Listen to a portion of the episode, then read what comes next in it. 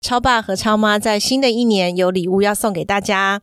那这一次要送什么礼物呢？是由郭敬亭作者他所著作的《丁小飞校园日记》系列书，每一个系列有五册。那我们这一次呢，准备了两组礼物要送给大家，每一组有五本。详细的活动办法，请大家听到最后一起参加抽奖吧。同样，身为爸妈的你我，在教养孩子路上也需要养分成长。在团团转的每一天，也需要休息充电。嗨，我是超爸 Eric，我是超妈 Kelly，欢迎来到平凡爸妈很 super，让我们成为你的超级学伴，共同用爱与孩子一起发光。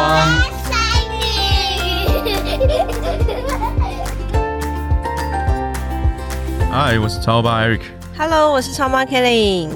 今天我们又邀请到郭敬亭 Tina 来到我们的节目现场。敬婷。金婷是我们诶，我们应该是在上海就认识的好朋友。她非常热爱写作，虽然我是回来台湾才知道。然后写过儿童绘本、图文书和青少年文字小说，也编写过儿童电视节目和亲子舞台剧。可以说，敬婷都为亲子、为儿童，等于是出版了很多的著作，也帮助孩子有很多的这些优良的图书。我一直想问哈，我一直想问，就是说，当然我们在上海当时没有熟到去问到你啊，嗯嗯嗯到出了多少书啊？但关于作家，你本身对于文字上面是不是有特别的天赋啊？在写的东西的时候，你脑袋里面是一直有文字涌现出来吗？还是有一个图像帮助你去在写书的工作上面？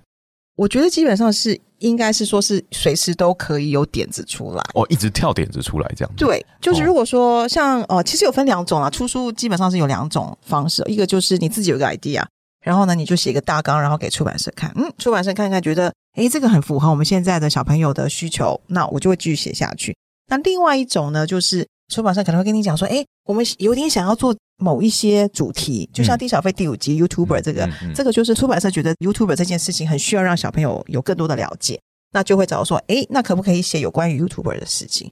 那基本上其实无论是自己出 idea 也好，或者是出版社给我 idea 主题也好，我基本上很快就会啪啪啪啪啪啪啪就开始想想想，然后呢，我通常都会写三个不一样的故事大纲，然后就给出版社看，觉得哪一个方向比较好，所以基本上是很快就会产生出来。我知道有天分哦，我觉得写作真的是有天分。那为什么当时决定要去写童书，而不是给成人看的书呢？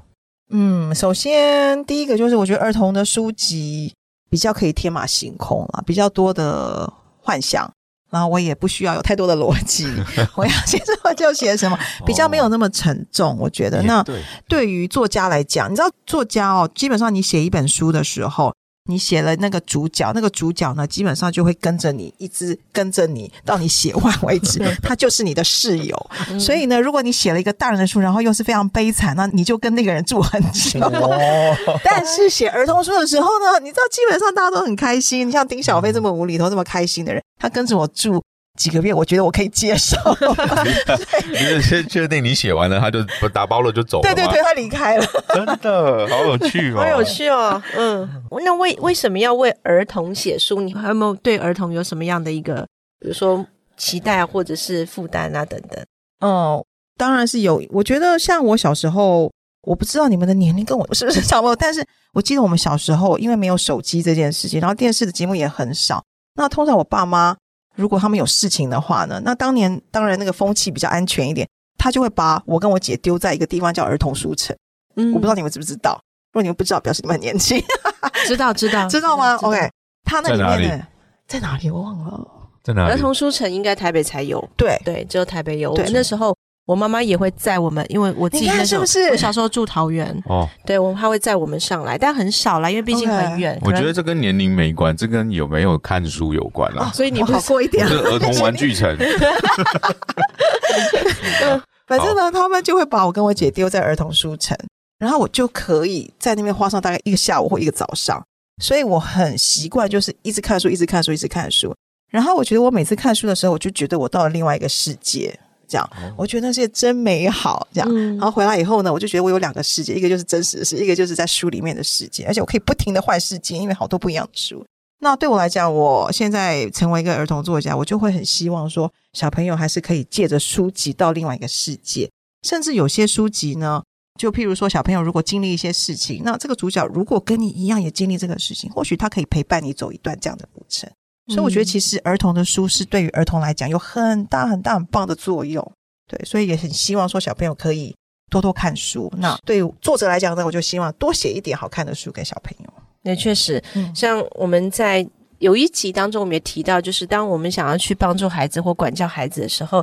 其实我们常常用的是大人的立场跟角度，我们也忘记我们小时候的样子。嗯，我们小时候在想什么，反而是孩子可以透过书籍来成为他们一个，有时候是一个安慰，有时候是一个力量。那有的时候就是好像在生活当中的一些幽默感的来源，就让他们可以在面对一些课业压力很大的时候可以笑一笑。对，我觉得都是很好的。那静婷，你目前已经出版十五本著作了嘛？对。那在写每一本书，我相信都是有一个时间段，一个时间段。你像你刚刚提到。每一个主角都陪伴你走过几个月的时间，对。那我相信在这个创作的过程中，应该有遇到一些困难。那你可以跟我们分享一下吧，就哪一些困难？那你甚至有可能都是要放弃，你是怎么样去度过？嗯，有不同种类的困难了。我觉得，如果是像刚刚超马讲到有关于主角跟我住在一起这件事情，我曾经写过一个青少年的书。那那个青少年的书就是给高中甚至大学。的年轻人看的，那他就是比较沉重一点。那那个主角因为他的个性稍微窝囊了一点，然后我就必须要跟他住很久，然后就觉得他很烦。但是我又必须把它写完。我觉得其实对作者来讲啊，有一个很大的挑战。我不知道其他作者会不会有这样子的挑战，就是当你写到一个角色，主角也好，配角也好，他不是一个很讨人喜欢的角色的时候，你要怎么样子把它写下去？因为我相信，其实无论是大人也好，小孩也好，他们看书的时候，他们希望看到的是一个他们喜欢的主角，他才会想要看下去。但是，当你的角色是一个不讨喜的时候，你要怎么把它写下去？对，因为其实说真的，我们的人生当中就是会有一些不讨喜的人，他就是一个真实的事情。那我觉得有机会让小朋友看一些，哎，不一样角色，不是一个讨喜的人物，怎么样子写可以让他继续看下去？我觉得这个可能是对于作者来讲一个很大的挑战。这样，这个是有关于哦，就是主角跟我住在一起这件事。但是呢，如果另外一个甚至想要放弃的阶段，就是其实说真的哦，超马，我常常想要放弃写作，因为我觉得写书真的是一个，首先是一个很难赚大钱的行业，尤其是呢，现在的阅读率真的是非常低。真的。然后现在呢，又有手机跟电脑跟你一起竞争，我觉得小朋友要看书，真的其实是，除非有家长很努力的在维持这件事，不然真的是很忙。那加上我自己本身有时候也会有工作，那就很难一直维持下去。但是我觉得很有趣的就是创作这个事情，就是很奇怪，它就是会有一个很神奇的力量。像有时候我就会啊，想说好了，我这次不再写了，甚至想要放弃。但是他就是不停的会来呼喊我，是你要开始写了。就是我觉得创作是一个很大的吸引力啦。我觉得不是只有写作。任何的这种艺术的工作者，我相信他们都是一样哦。是，就是他对于创作是一个很大的吸引力。如果你不创作的话，你就会觉得人生好像已经没有什么色彩。对对对对对，所以还是乖乖的就回到写作。这是在静婷的细胞里的，对，因为这是他嘛。对，那其实除了就是这种吸引，或者说你当然完成一本著作了，然后这个作者，哎，这里面的主角你好像就把它完成了，希望带到孩子的面前，甚至青少年、大学生的面前。嗯，那除了呼喊你去著作的这样的一个。动力，你本身的这个兴趣之外，嗯，其实可能在你出版的书里面，可能有一些家长或孩子，甚至是大学生，他们给过你什么样的反馈？因为我觉得有的时候，你的读者给你的反馈，其实也是一个支撑你可以持续往前的动力嘛。你看丁小飞都到第五集了，有没有一些什么样的亲身发生过的，可以跟我们分享？曾经孩子或家长给你的一些反馈？是路上会有人把你拦下来说你是丁小飞？没有啦，因为因为静婷她常常会到校园去分享，或者是新书发表啊，她和家长孩子接触的机会是很多的。真的，OK，你没有追踪哦。好，我们静婷分享，静婷来分享。对，其实哦，呃，在这边先讲，就是除了丁小飞这套系列是一个比较搞笑系列，其实我有写过一些比较温馨，但是会比较现实的一些书，这样子，所以我可以分享两个哦。一个就是呢，有关于丁小飞这套系列。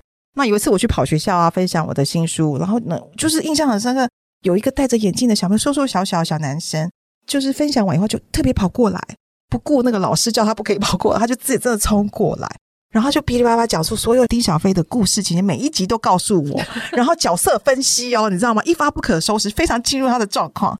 然后那时候我边想边点头，就边想看着他，我就觉得很惊讶，说哇，我创造了他的另外一个世界，你知道吗？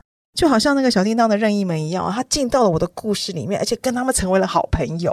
这个对我来讲是一个很大很大的动力。嗯这样那另外一个呢是呃，我有写另外一本是小兵出版社出的，它叫做《暗号侦探社》。那它就是比较写实一点，但是它也很温馨。故事里面呢，是因为主角以为他的爸妈快离婚了，他跟两个朋友就开始在找他爸妈之间所谓的爱的暗号。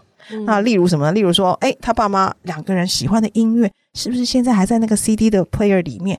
在的话，就表示他们常常放啊，那表示他们还有爱，这样这就是爱的暗号。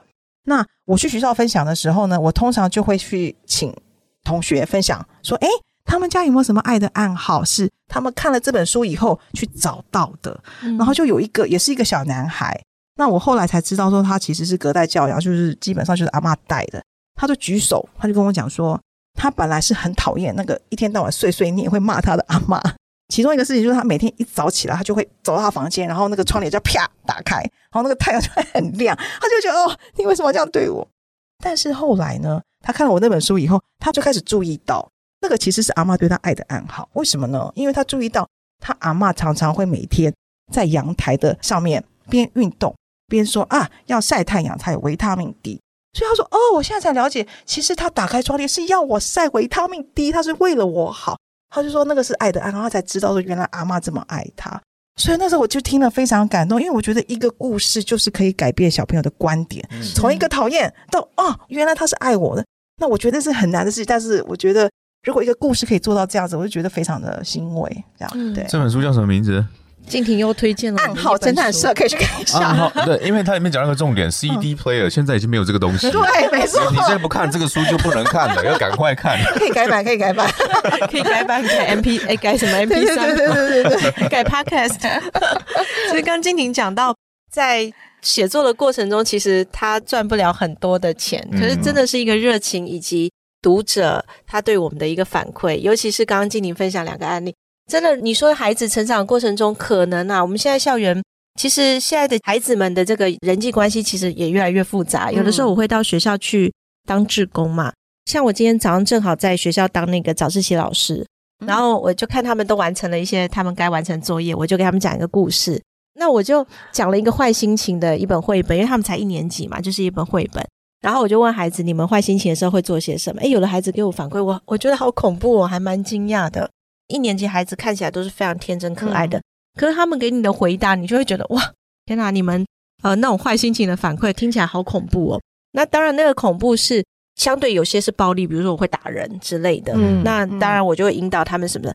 可是你透过故事，我觉得带给孩子，其实他可以去有新的方法啊。他可能看到故事的主角，他也坏心情，可是他有一些什么样的方法？有时候因为我们父母或老师他们没有办法马上的了解孩子，那去给予一些帮助。那其实如果我们的孩子他有阅读的习惯，他不只可以在阅读当中找到好朋友，像丁小飞。那或者是在刚刚这个书本里面找到一些观点或价值观，或是改变他转念的一种，好像就那个一把钥匙在那个里面，所以这也是支持着静婷去创作。那另外我还想问静婷，就是因为其实你创作这一路以来，应该也是很长很长的一段时间。那我也听到，就是当小时候你们常常被妈妈带到那个儿童书城对儿童书城，其实这也培养了你很喜欢书这件事情。那在写作的过程中，你的父母亲有没有给你什么样的支持或是帮助？我觉得我父母对我最大的支持，应该就是一直让我看书。我们那个年代哦，我我常常讲，我们这个年代的时候，觉得自己好老，但是但是我小时候，对对对，是因为最近变化太快了，对对对对，没错没错最近几年，要澄清年，代对，澄清一下嗯，就是我们小时候基本上课外读物就是比较不鼓励了，没有像现在的小孩真的很幸福，对，可以大量的让他们看课外读物。但是小时候我们的课外读物是比较禁止的，对，是要看课本。可是那个时候我爸妈，我记得很清楚，就是我跟我的姐姐，因为很喜欢看课外读物，所以我我妈妈特别有去跟老师说，我的女儿我要让她看课外读物，请你们不要制止她。那功课你不要太多，因为我想让她看课外读物。所以我觉得这件事让我觉得很感动，让我觉得说，哦，就是阅读就是 OK 的，是可以的。所以我跟我姐就是大量的阅读，大量的阅读。我觉得这个是对于写作来讲是一个很大很大很大的帮助。嗯，对，在那个年代，你的妈妈已经看到这个年代的需要了的改变了，非常有远见的妈妈。确实，刚刚静婷提醒了我，哎，我好像唤起我一个记忆，就是我们那时候看书都要躲在棉被里面偷偷的看，不是你只能看课本，没有你不只是漫画，你只要是课外书，其实都没有被鼓励，对，要偷偷的看，对。然后一年你可能可以买上一两本，我好像印象就这样，就是可能特殊的日子你可以去书店买书这样，那个时候是这样啦。但静婷的妈妈不是这样。也给了静婷在未来这个写作的道路上很好的一个种子。透过阅读能够开启知识的海洋，是我今天访问静婷之后得到的一个很对我来说很新的一个概念。因为我都不知道可以透过阅读去产生另外一个世界，世界另外一个空间。嗯，那个我们可能对，其实很多人没有阅读习惯的人绝对不知道，可能以为只是获取知识的地方，对吧？其实它更多的是帮助你多了一个。在心灵层面上，在一个知识层面上的一个扩展以外，其实是一个很棒的一个环境给到你。嗯，所以其实我觉得这一篇更适合让我们的父母亲知道。你要是就是，比如这我对我自己讲，我不是对听众讲啊，就是要是你自己书读的不够多，你要让你的孩子要多读书，不是说逼他读书，对，陪他一起读书。对，我觉得很开心，静婷可以来到我们的 podcast，来到平凡爸妈，跟我们听众爸妈们分享他自己写作的一个心路历程。我们节目很短，其实我相信静婷背后还有很多的故事。总之，让我们一起成为孩子在阅读最好的支持者，提供给他们资源，陪伴他们阅读。我们一起帮助孩子，让他们可以进入更多的世界，去不同的去看看看看作者要带给我们的孩子些什么。最后再提醒大家一下，静婷呢有带了两套丁小飞校园日记，要送给我们听众爸妈们，送给你们的孩子。那抽奖的方法呢？我们会放在节目资讯栏，请大家再关注。那今天我们的节目就到这边，和大家说拜拜，拜拜，拜拜。